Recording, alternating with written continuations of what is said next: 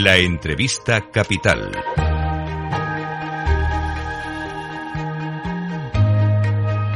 Luis Vicente Muñoz.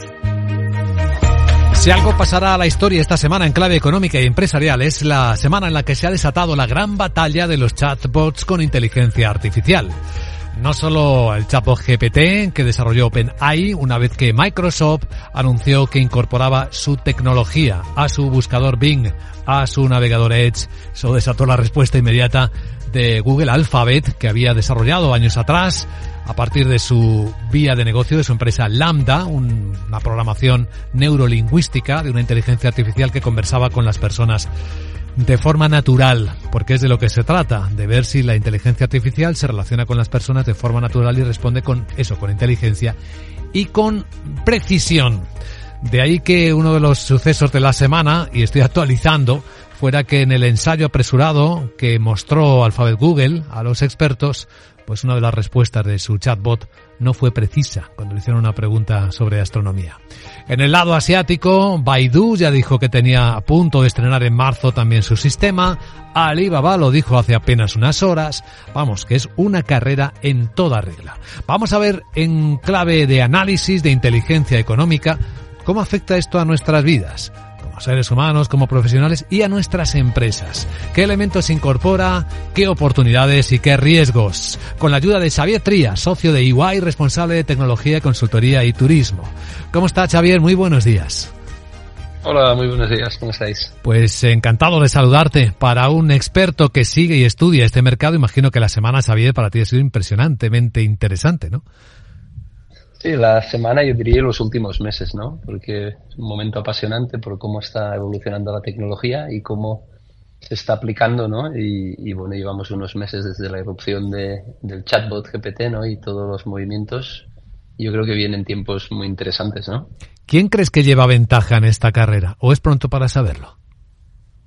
Bueno, yo creo que ahora es claro, ¿no? Que, que ChatGPT pues está un paso por delante, pero las tecnologías en las que se basa todos estos modelos no, no son especialmente nuevas, ¿no? es como las están aplicando y de forma, yo diría, muy rápida estos grandes gigantes tecnológicos, pues eh, no puedes, o sea, creo que es claro que hoy está por delante este, este sistema, ¿no? Al que tenemos acceso. Ahora esto cambia de forma muy, muy rápida, ¿no? Pensemos en, la solución esta que, que bueno, que, que, y además yo creo que lo muy bonito es que lo puede experimentar una persona, ¿no? Cualquiera puede, puede entrar y utilizarla, ¿no? Em, es una evolución del modelo anterior que no tenía estas características, que si bien está basada en la misma tecnología, no, no ofrecía estas características, ¿no? Ya están pensando en el modelo siguiente, Google, todas las, entonces muy rápido veremos avances em, ¿no? significativos y como apuntabas, ¿no? el, entrenamiento y el afinar estos modelos es muy complejo, ¿no? Y también ves, también en, la de OpenAI, también vemos comportamientos, pero yo creo que lo hace bonito, ¿no? El ver cómo, cómo estas se van moldeando y cómo van haciendo grandes avances a la vez que vemos que siguen teniendo grandes carencias, ¿no? Que, que, hacen que sigamos siendo indispensables, ¿no? ¿Y cuál, cuál crees que es el sentido de negocio, la generación de valor que producen estos chats eh, de inteligencia artificial para nosotros como ciudadanos, pero sobre todo también en clave empresarial. ¿Qué, qué, valor van a aportar estos chatbots a las empresas? Bueno, nos ofrecen, ¿no? La inteligencia artificial que venimos utilizando mucho, ¿no? Nos ofrece la posibilidad de automatizar tareas, ¿no? Automatizar decisiones. Eh, en el caso actual, ¿no? La, el gran cambio, ¿no? Es su capacidad para responder de manera natural, no con lenguaje, y ser capaces de generar, ¿no? Ahora, la nueva tecnología lo que realmente cambia, no, no solo busca la información, sino que es capaz de generar nuevos textos, generar imágenes, generar audio, ¿no? Y, evidentemente no hay que guiarla y hay que utilizarla con sentido, pero ofrece muchas capacidades o herramientas para automatizar tareas que hasta entonces no, no podían hacer las máquinas, ¿no? Con lo cual sigue habiendo el componente humano muy importante, tanto en el entrenamiento como en la utilización, pero son herramientas muy poderosas para automatizar pues tareas, yo diría, del día a día, y esto lo vemos en, este tipo de herramientas, ¿no? pero también procesos empresariales complejos, con lo cual yo creo que aportan una gran oportunidad de aumentar muchísimo la productividad. Al tiempo que se va a llevar por delante muchos puestos de trabajo, muchos perfiles profesionales. Bueno, este es un, ¿no? el, riesgo o, el gran, eh, la amenaza ¿no? que más, más obvia, ¿no? Pero, pero yo creo que en estos procesos normalmente hay más una redefinición que llevarse por delante puestos, ¿no? Evidentemente hay que adaptarse a estos tiempos y generar ciertas tensiones, pero yo creo que a futuro lo que genera es más productividad, más puestos de trabajo de más calidad y, avanzar ¿no? en, aumentar el tamaño de la economía, que al final pues es bueno para, para, para la humanidad. ¿no? Sí, no olvidemos que hay hasta una corriente de pensamiento ya que dice que los robots han venido para desrobotizar a los humanos, para liberarlos y poder dedicarse a, tareas superiores. Sí, yo, en esto soy optimista. ¿eh? Te digo, evidentemente hay riesgos y no hay que minimizarlos. Me preocupa más, yo diría, todos estos modelos y todo y, y todo esta en, la inteligencia artificial será una, un tema, ¿no? Todo lo que son los modelos, la innovación, em, es, es, bastante, yo diría, de acceso público, ¿no? Y cualquiera puede utilizar estas herramientas para, para investigar y formarse al respecto. Por otro lado, la generación de estas herramientas que vemos requieren de una capacidad de cálculo y una cantidad de datos ingente, ¿no? Entonces yo creo que ahí es donde está el reto, ¿no? ¿Cómo aseguramos que, que, no se queda en manos de unos pocos, ¿no? Y que únicamente unas pocas compañías son capaces de hacer estos esfuerzos, porque lo que es la lógica que hay detrás no es tan compleja, ¿no? ChatGPT es al final un modelo que se puede entender de forma relativamente sencilla, ¿no? El tema es que el primer modelo que hicieron tenía 1,5 billones de parámetros, como únicamente como, como guía, ¿no? Y para el modelo que estamos usando hoy multiplicaron por 100 esa capacidad. Entonces, a partir de aquí dices, oye, generar un modelo adicional superior, pues requiere multiplicar de nuevo por mucho esas cantidades y, esa capacidad de cálculo, de gestión de información está al alcance de muy pocos, ¿no? Hmm. Yo creo que es uno de los retos que tenemos para, para asegurar que la inteligencia artificial está al alcance de todos. Esos retos están ahí, son muy importantes, la brecha en particular, pero luego también está el uso, ¿no? De esta nueva tecnología o renovada o intensificada tecnología, porque estaba viendo un informe de Checkpoint Research se han generado en los foros clandestinos muchísima actividad en los que se explica cómo, por ejemplo, el chat GPT de OpenAI permite programar, encontrar fórmulas de programación para quebrar sistemas de seguridad. Es decir, también te puede ayudar a eso.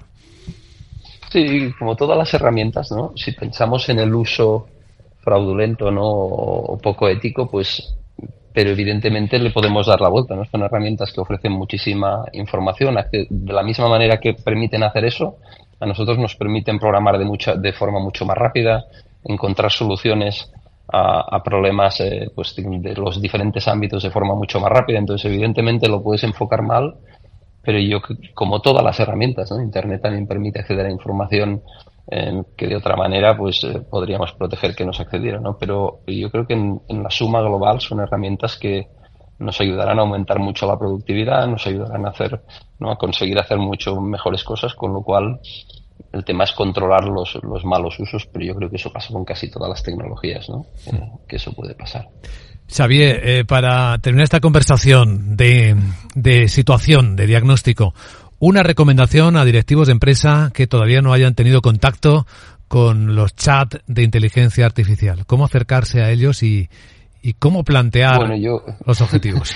Yo creo, yo creo que, que, si no han probado la, la solución, y, no es por, por hacer publicidad de OpenAI, pero es entrar en, en chatopenai.com, crearse una cuenta y probarlo, porque realmente es fascinante con cualquier lo de los temas, ¿no? Si te interesa la programación, si te interesa incluso alguna de las herramientas que hay de generación de imágenes, es francamente sorprendente lo que se puede hacer y está al alcance de cualquiera el experimentarlo como usuario.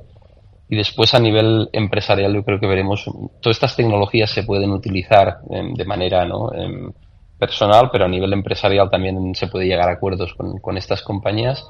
Y hay un gran potencial, creo yo, de entrenar estos modelos pues para que nos puedan ayudar a, formar mejor a nuestros empleados, a acceder a información de nuestros productos, a incluso tareas de diseño.